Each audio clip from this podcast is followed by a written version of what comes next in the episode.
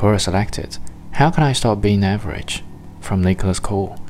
Here's how you stop being average.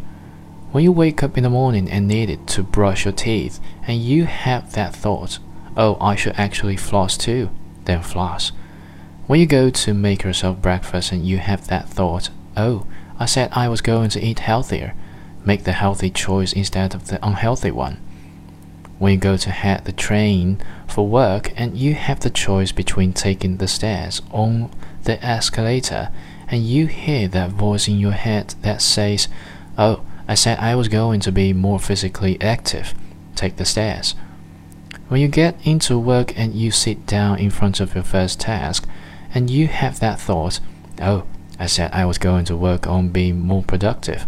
Turn off all distractions and get to work instead of browsing Facebook, for example.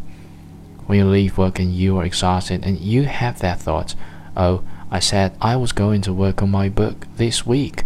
Don't go to the bar, go home and work on your book.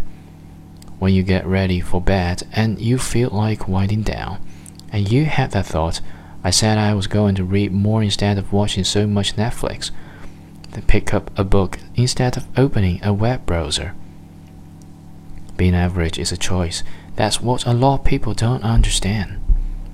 You know what you need to do, and a tiny faint voice in your head reminds you of what you need to do, or what you had said you were going to do, a lot more often than you might realize. Start listening to that voice.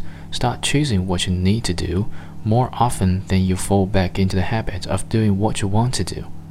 Greatness then is nothing more than a daily practice.